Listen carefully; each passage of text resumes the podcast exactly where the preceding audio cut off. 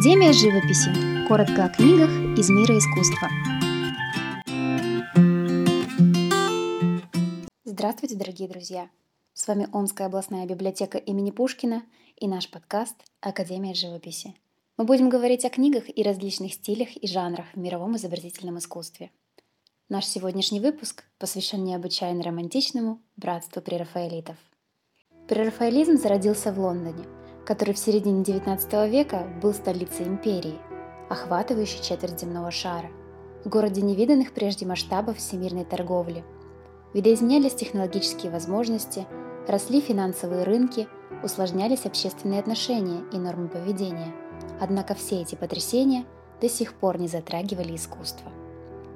В 1849 году три английских живописца выставили на суд публики картины, подписанные монограммой ПРБ. Полотна были столь же таинственны, сколь и необычны. В залах Академии искусств среди привычных парадных портретов, сентиментальных бытовых сценок и скучных мифологических композиций две картины «Риенци» и «Изабелла» притягивали взор яркими красками и странными сюжетами. Вскоре тайна монограммы раскрылась. Это был символ творческого объединения художников – братства прерафаэлитов – Использование коллективной подписи означало приоритет общих художественных принципов над индивидуальной концепцией произведения. Слово «братство» передавало идею закрытого тайного сообщества, подобного средневековым монашеским орденам. Темой предпочтения викторианской живописи определились первые десятилетия XIX века, когда в европейской культуре господствовал романтизм. В Англии это направление проявилось особенно ярко – Неведомые земли, разгул стихий, непонятные герои, охваченные страстями – все это характерно для литературы и живописи Англии того времени. Жестокие реалии повседневной жизни, рожденные социальной несправедливостью, не были для английских живописцев XIX века, в отличие от художников Франции или России, предметом вдохновения. Но эти реалии заставляли их творить красоту. Красоту, которая изменит мир, и в нем не останется несправедливости и грязи. Именно об этом вы можете прочитать в книге Натальи Майоровой и Геннадия Скокова «Викторианская живопись и прерафаэлиты». История основания братства началась в 1848 году, когда познакомились студенты школы Королевской академии Уильям Холман Хант, Данте Габриэль Рассетти и Джон Эверетт Милле. Эти художники решили бросить вызов устоявшимся нормам и правилам. Им не нравилась система академического образования – модные живописцы и консервативный вкус викторианского общества. Еще студентами они обнаружили, что методы, которыми их учат в академии, никуда не годятся и не имеют отношения к тому, чего им хотелось бы добиться. Обучение в академии основывалось на рисовании обнаженной модели и слепков с классической скульптуры. Цвет изучали, подражая старым мастерам, и в первую очередь Рафаэлю. Молодые художники не хотели изображать людей и природу отвлеченно красивыми, а события далекими от действительности.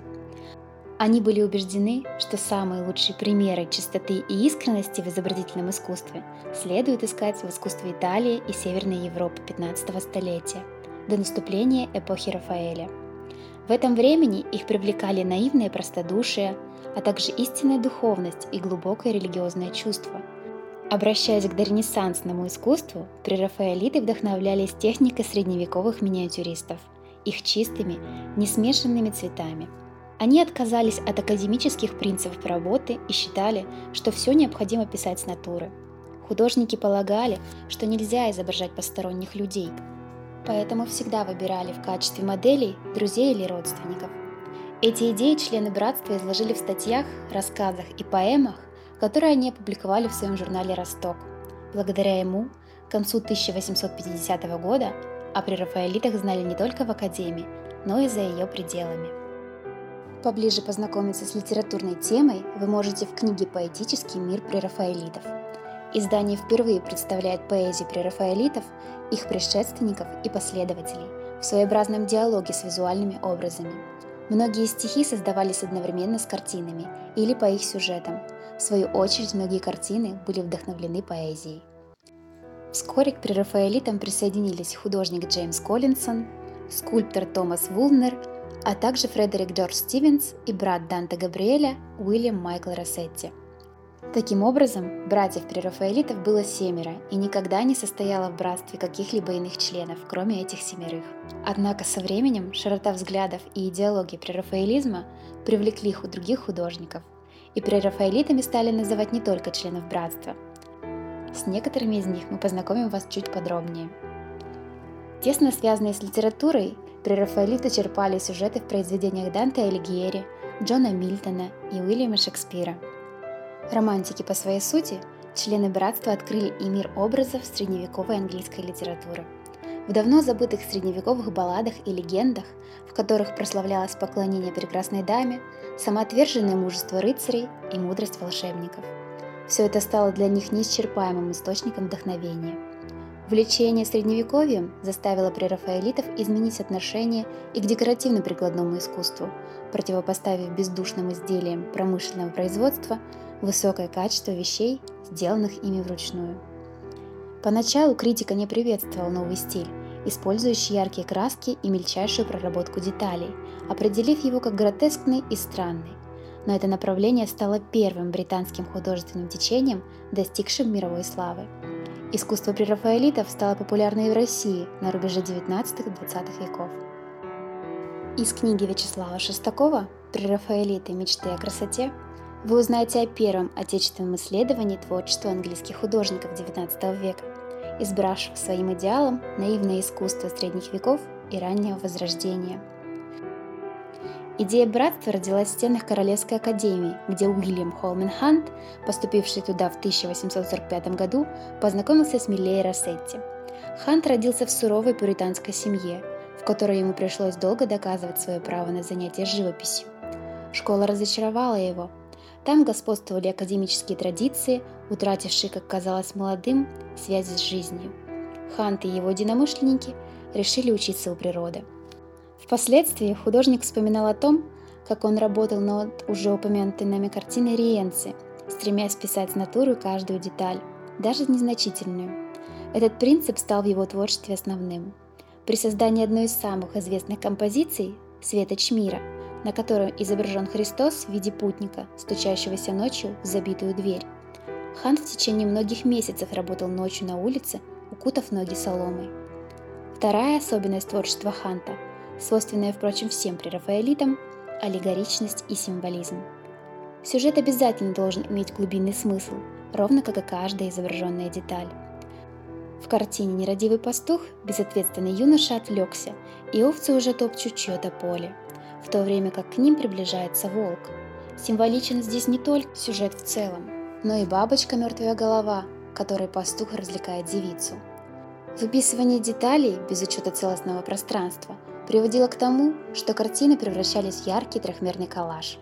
Лучшим произведениям Ханта такая особенность придавала своеобразие и в самом деле родня их с картинами ранних европейских мастеров, к чему и стремился художник.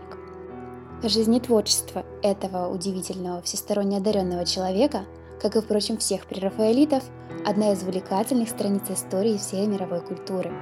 Подробнее эту тему раскрывает книга Лоренса Декара «Прерафаэлиты. Модернизм по-английски» из серии «Живопись открытия». Из нее вы можете узнать о том, почему прерафаэлитов называли глашатами модернизма, насколько тернист-идолог был путь к признанию этих мятежных художников – и какое влияние оказало революционное творчество прерафаэлитов для дальнейшее развитие живописи, которая, казалось, благодаря им наконец-то пробудилась ото сна и обрела второе дыхание. Имя Данте Габриэля Рассетти всплывает в памяти первым, когда заходит речь о братстве прерафаэлитов. Поэт и художник, которого критики то превозносили, то превращали в ничто. Говорили, например, что его картины почти лишены художественных достоинств, надуманы, к тому же он не владеет техникой живописи. Рассетти не любил рутинных занятий, потому так и не получил профессионального образования, учась везде понемногу. Но именно этот художник один из тех, кто обращал в искусство все и прежде всего собственную жизнь. Странный, импульсивный, им всегда владели эмоции. Это сильно отражалось в его картинах. Ранние полотна, такие как «Благовещение», «Брак святого Георгия» и «Принцессы Сабры», с их чистыми локальными цветами полны удивления перед красотой мира. Кажется, их и впрямь создавал живописец XIV века. Именно те времена, связанные с образом Данте Алигьери, которым так увлекался отец Рассетти, давший сыну его имя, притягивали художника сильнее всего. Поиск женского идеала, музы, возлюбленной, богини, стал главной темой его изобразительного искусства и поэтического творчества. Самые значительные свои произведения Рассетти создал в 1850-е, начале 1860-х годов.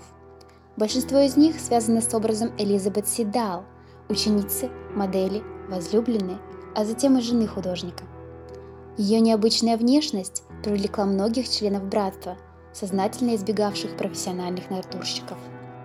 Черты Сидал и общий ее облик был переосмыслен прерафаэлитами в своеобразный канон женской красоты.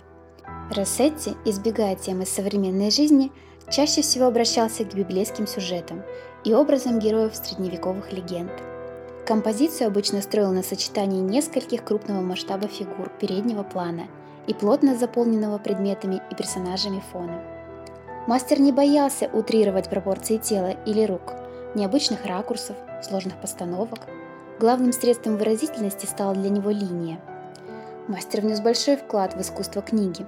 Он принимал участие в издании стихов Теннисона, Рассетти, божественной комедии Данте Алигьери и многих других.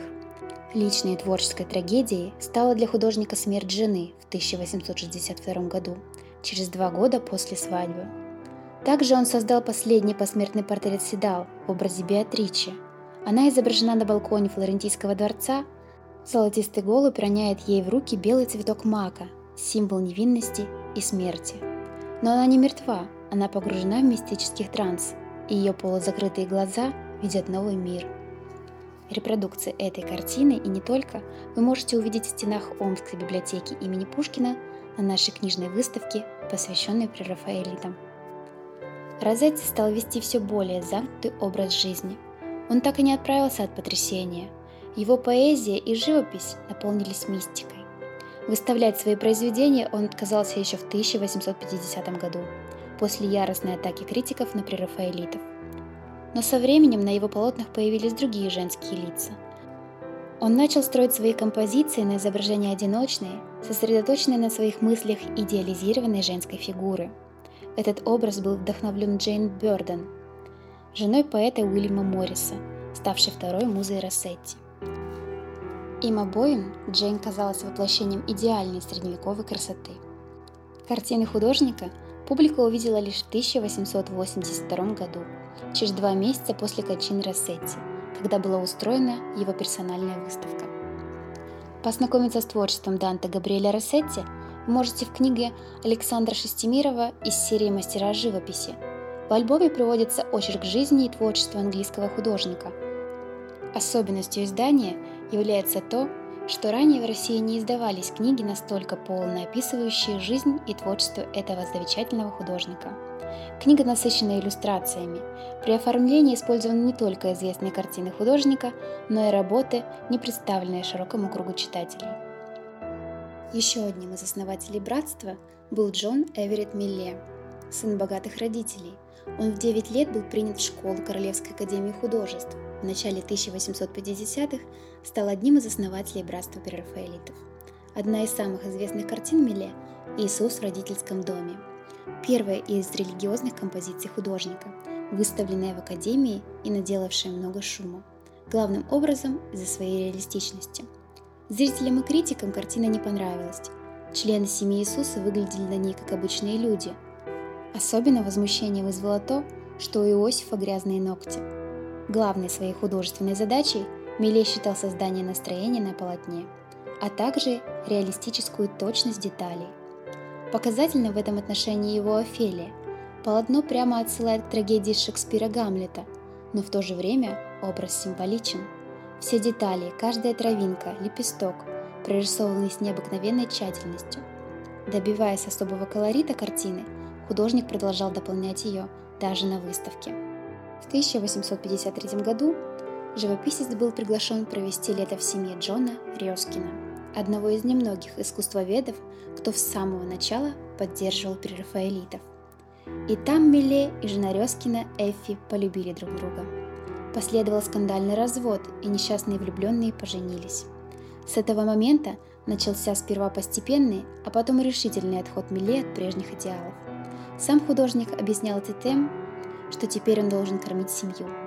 Отказавшись от техники прерафаэлитов, Миле отошел и от их излюбленных тем, обратившись к современности. Это решение принесло ему то, в чем он, будучи светским человеком, безусловно нуждался. Горячую любовь зрителей и критиков, состояние, титул баронета и под конец жизни президентство в Королевской академии, которое когда-то виделось ему и его друзьям символом мертвой схоластики. Книга Вячеслава Шестакова «Тайное очарование прерафаэлитов» посвящена творчеству объединения английских художников и раскрывает своеобразие их революционного для своего времени творчества, их влияние на европейское и американское искусство. Текст выходит за рамки популярного искусствоведения. Творчество художников объединения рассматривается в связи с развитием дизайна и прикладного искусства, эстетических и социальных идей и литературы. Несмотря на сложность затрагиваемых проблем, текст написан ясным, живым и доступным для широкого читателя языком. Первая серьезная и хорошо иллюстрированная публикация в России о существенном явлении художественной жизни Англии второй половины XIX века, оказавшем значительное влияние на искусство последующего времени. Следующий художник, о котором хотелось бы поговорить, это Фредерик Лейтон, один из самых известных художников викторианской эпохи.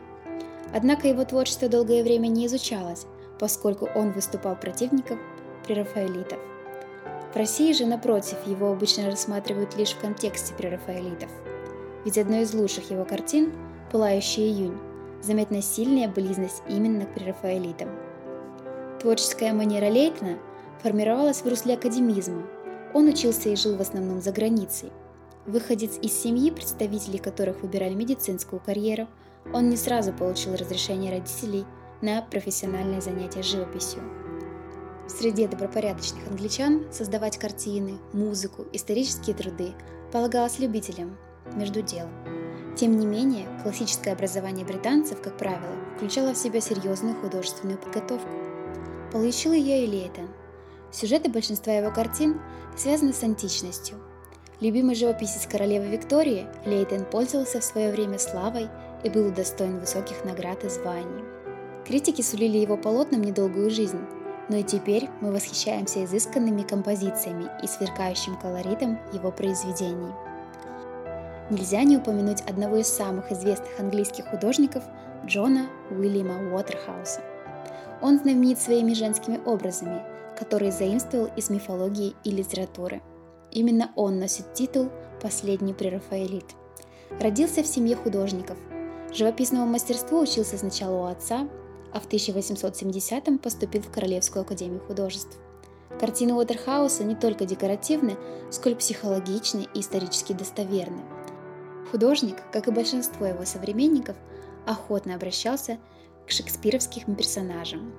Офелию он написал дважды. На его полотнах она не похожа на прежние образы. Эта девушка не так невинна. Ей знакомы страсти, которые не дают дышать, и главное, она безумна. Мало кому из художников удавалось передать безумие шекспировской героини так тонко, неуловимо и так неимоверно точно. Одной из самых известных картин Уотерхауса считается «Леди из Шалот», посвященная деве Элейн из Асталата, одной из героинь легенд о короле Артуре. На девушке лежит груз проклятия, она не может покинуть замок на острове Шалот, она не может даже смотреть в окно. Все краски жизни ей заменяет волшебное зеркало, в котором отражается красота недоступного ей мира, и гобелены, на которых девушка вышивает то, что видит в зеркале. Однажды в нем отразился проезжающий мимо рыцарь короля Артура, Анслот, и Шалот, пораженная внезапным чувством, бросается к окну. Зеркало трескается, нити рвутся, проклятие исполнилось, и все, что ждет теперь влюбленную девушку, это смерть. Но она бежит к реке, садится в лодку начертав на ней свое имя, и плывет вниз по реке, к замку возлюбленного. Женские образы – главное в творчестве Уотерхауса.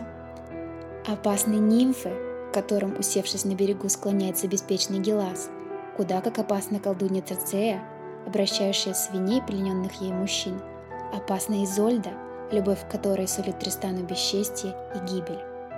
Подробнее познакомиться с картинной галереей, включающей работы не только Уотерхауса, вы можете с помощью книги «Прерафаэлиты. Жизнь и творчество в 500 картинах» из серии «Портрет художника».